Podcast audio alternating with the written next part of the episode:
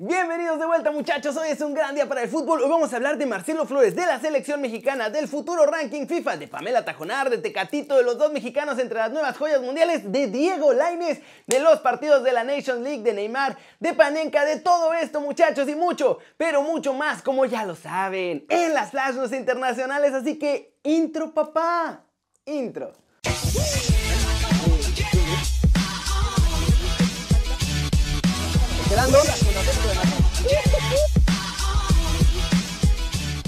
Arranquemos hablando de Marcelo Flores porque nuestro chavo está destacando en Arsenal y México lo tiene ya entre sus selecciones, pero ojo que Canadá e Inglaterra también lo tienen en la mira y nos lo quieren robar. Y es que en la entrevista, su padre, Rubén Flores, reveló que ha pasado con las otras dos selecciones en las que puede jugar además de la de México. Y esto, esto fue lo que dijo. Marcelo también tiene nacionalidad canadiense porque él nació en Canadá y hemos recibido varias llamadas de la gente de Canadá por el interés que tienen en mi hijo. Hasta el momento, Marcelo no lo han llamado a la selección de Canadá, lo han invitado a acudir a varias concentraciones. Con Inglaterra ya tuvo una convocatoria aquí con la sub-16 el año pasado. Y luego salió lo de México y comenzó a hacer las giras con México. Y parece ser que le ha gustado también. Pero como bien lo mencionan, ninguno de mis hijos está atado con nadie hasta que no representan a una selección a nivel mayor. Es verdad que él tiene la posibilidad de jugar con varias selecciones, aunque todavía no ha tomado una decisión final. Pero si algún día tiene que escoger, el único consejo que yo le daría es que tiene que jugar en la selección y en el equipo donde sienta los colores. Eso tiene que venir del corazón porque vas a representar a un país. Tú vas a representar a mucha gente. Tienes que estar orgulloso de lo que haces en la cancha y de las personas por las que lo haces. Y eso es lo que yo trato de pasarle a Marcelo. ¿Cómo la ven? Y hasta ahora parece que su corazón late verde, blanco y rojo. Y ojalá que todo siga bien con el tri de todos nosotros, muchachos, para que se quede ahí y nos represente hasta la mayor y ojalá en muchos mundiales haciendo historia con México. Siguiente noticia muchachos, vamos a hablar más de la selección mexicana porque Tata Martino tiene varias decisiones importantes que tienen que ver con la jerarquía de los jugadores y esto dijo tras el partido ante Holanda. Respecto al mediocampo y específicamente a, Héctor y a Andrés porque, porque Edson normalmente viene jugando en su equipo, lo que digo es que eh, se me ocurre rápidamente es que la jerarquía eh, es, es, muy difícil no reconocerla, es muy difícil no valorarla y es muy difícil para un entrenador no tenerla en cuenta a la hora de la conformación del equipo y más allá de que estén o no teniendo minutos en, en, sus equipos. Cuando hay jerarquía, este, se confía y, y, bueno, y estos jugadores lo han hecho durante mucho tiempo, así que este, en tanto y en cuanto la situación de cada uno de ellos en sus equipos no se prolongue, este, son jugadores que a nosotros nos dan absoluta tranquilidad este, en el manejo de la pelota, eh, mucho recorrido, la pelota parada, la manejaron ellos dos y la manejaron muy bien, este, carácter, eh, agarrar la pelota cuando, cuando los momentos del partido son difíciles, iniciar juego pero también llegar al área rival, yo tengo un profundo respeto por la, por la, por la jerarquía y la trayectoria y la carrera que han hecho Andrés y Héctor y, y este, no, no, me resigno a no contar con ellos porque circunstancialmente no estén jugando en sus equipos. ¿Cómo la ven? Ni el Tata se salva de las jerarquías en el tri de todos nosotros y ahora lo explicó con los jugadores de medio campo, con Herrera y con Guardado, pero hay más jugadores, entre los que están, ¿saben quién? Y que tiene mucha jerarquía, Memo Ochoa. Así que aunque Talavera lo hizo bastante bien, cuando ya no esté lesionado, seguramente Memo volverá a ser el titular del arco en México.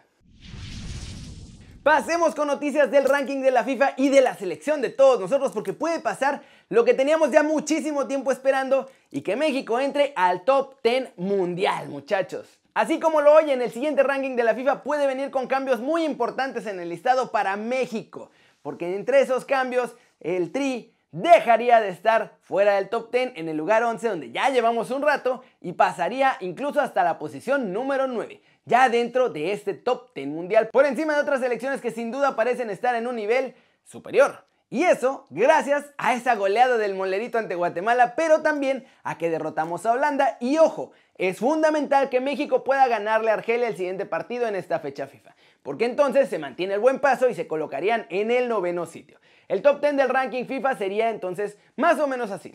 Bélgica, Francia, Brasil, Inglaterra, Portugal, Uruguay, España, Croacia, México en noveno sitio, Argentina bajando al 10 y Colombia sería la que saldría del top 10, mientras que Italia también tiene chance de superar a Argentina en caso de que los pamperos no tengan buenos resultados en esta fecha FIFA.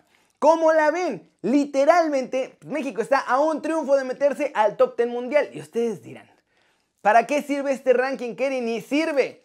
Pero sí sirve porque si México se mantiene como top 10, es muy fácil ser cabeza de serie en el siguiente mundial y conseguir un mejor grupo para llegar más lejos. Y vámonos, vámonos muchachos con el resumen de los mexicanos en el extranjero, logrando todo porque hay nueva mexicana en final. Noticias de Laines, noticias de Tecatito y mucho más.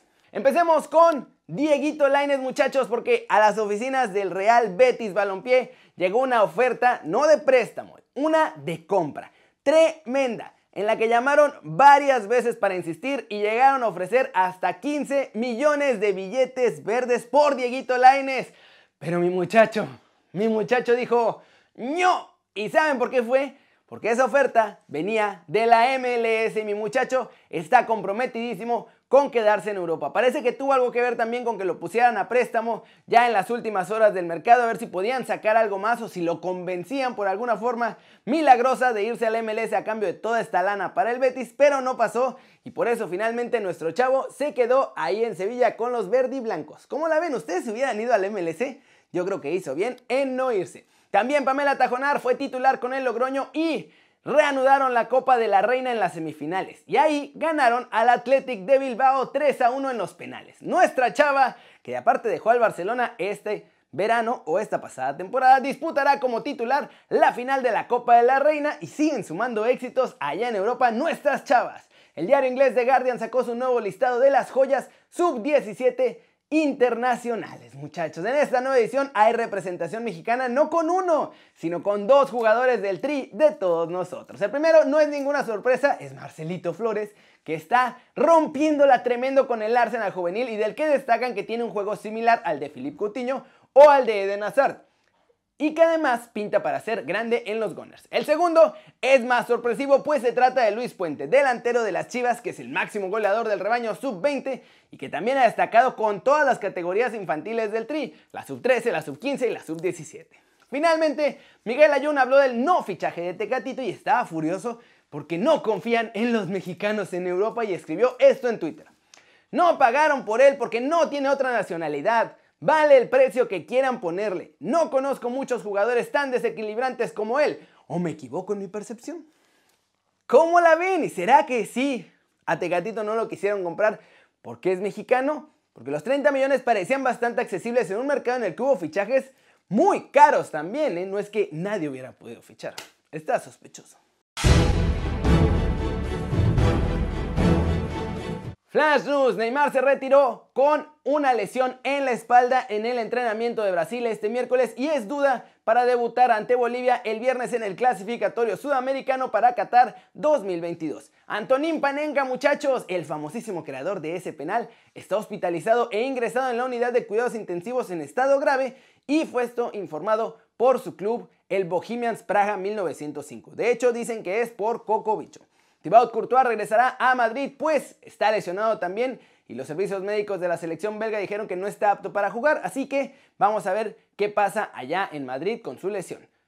Robaron la casa de Cristiano Ronaldo en Portugal, esto lo vimos más a detalle desde la redacción y se robaron una camiseta firmada del astro de la Juventus.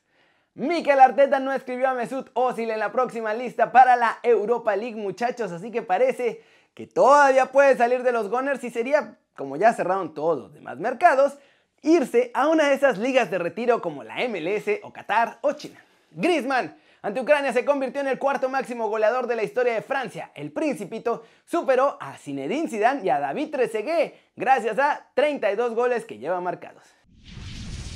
Y vamos a cerrar el video de hoy hablando de Messi porque en 2004 habló con José Mourinho y en aquel entonces estuvo a punto de dejar al Barcelona. Fue la primera vez que Messi le dijo al Barcelona, me quiero ir. El periodista Gianluca Di Marzio ha sacado un libro en el que revela todo sobre esta llamada. Dei capitoli, degli episodi più, più importanti e credo inediti eh, riguarda il mancato passaggio di Messi al Chelsea. Eh, era 2004 e, e, Messi è stato davvero molto vicino al Chelsea. Eh, lui voleva giocare con Mourinho allenatore, eh, c'è stata una trattativa lunga, c'è stata una telefonata in FaceTime tra, tra i due protagonisti e nel libro è raccontata questa telefonata che ha dei risvolti anche particolari, belli e quindi spero che possa, possa piacere quello che, ripeto, è stato forse il primo vero momento in cui Messi voleva lasciare il Barcellona, poi l'estate eh, scorsa, pochi, pochi mesi fa, c'è stata una seconda edizione, però in quel momento veramente Messi è stato vicino a lasciare il Barcellona e soprattutto per andare in Premier e andare al Chelsea di Mourinho di Abramovich. ¿Cómo la ven? ¡Qué loco! ¿Se imaginan que si hubiera ido desde 2004 Messi al Chelsea? Hubiera sido un desastre para el Barcelona y ahorita se estarían dando de topes. Y bueno, ahora igual no lo dejaron ir, así como no lo dejaron ir en aquel entonces. Y seguramente el verano que entra, a menos que renueve, ya, por fin va a lograr irse. En la tercera, muchachos, la tercera es la vencida. Pero bueno, eso es todo por hoy. Muchas gracias por ver el video. Dale like si te gustó o métele un zambombazo durísimo a esa manita para arriba si así lo deseas. Suscríbete al canal si no lo has hecho.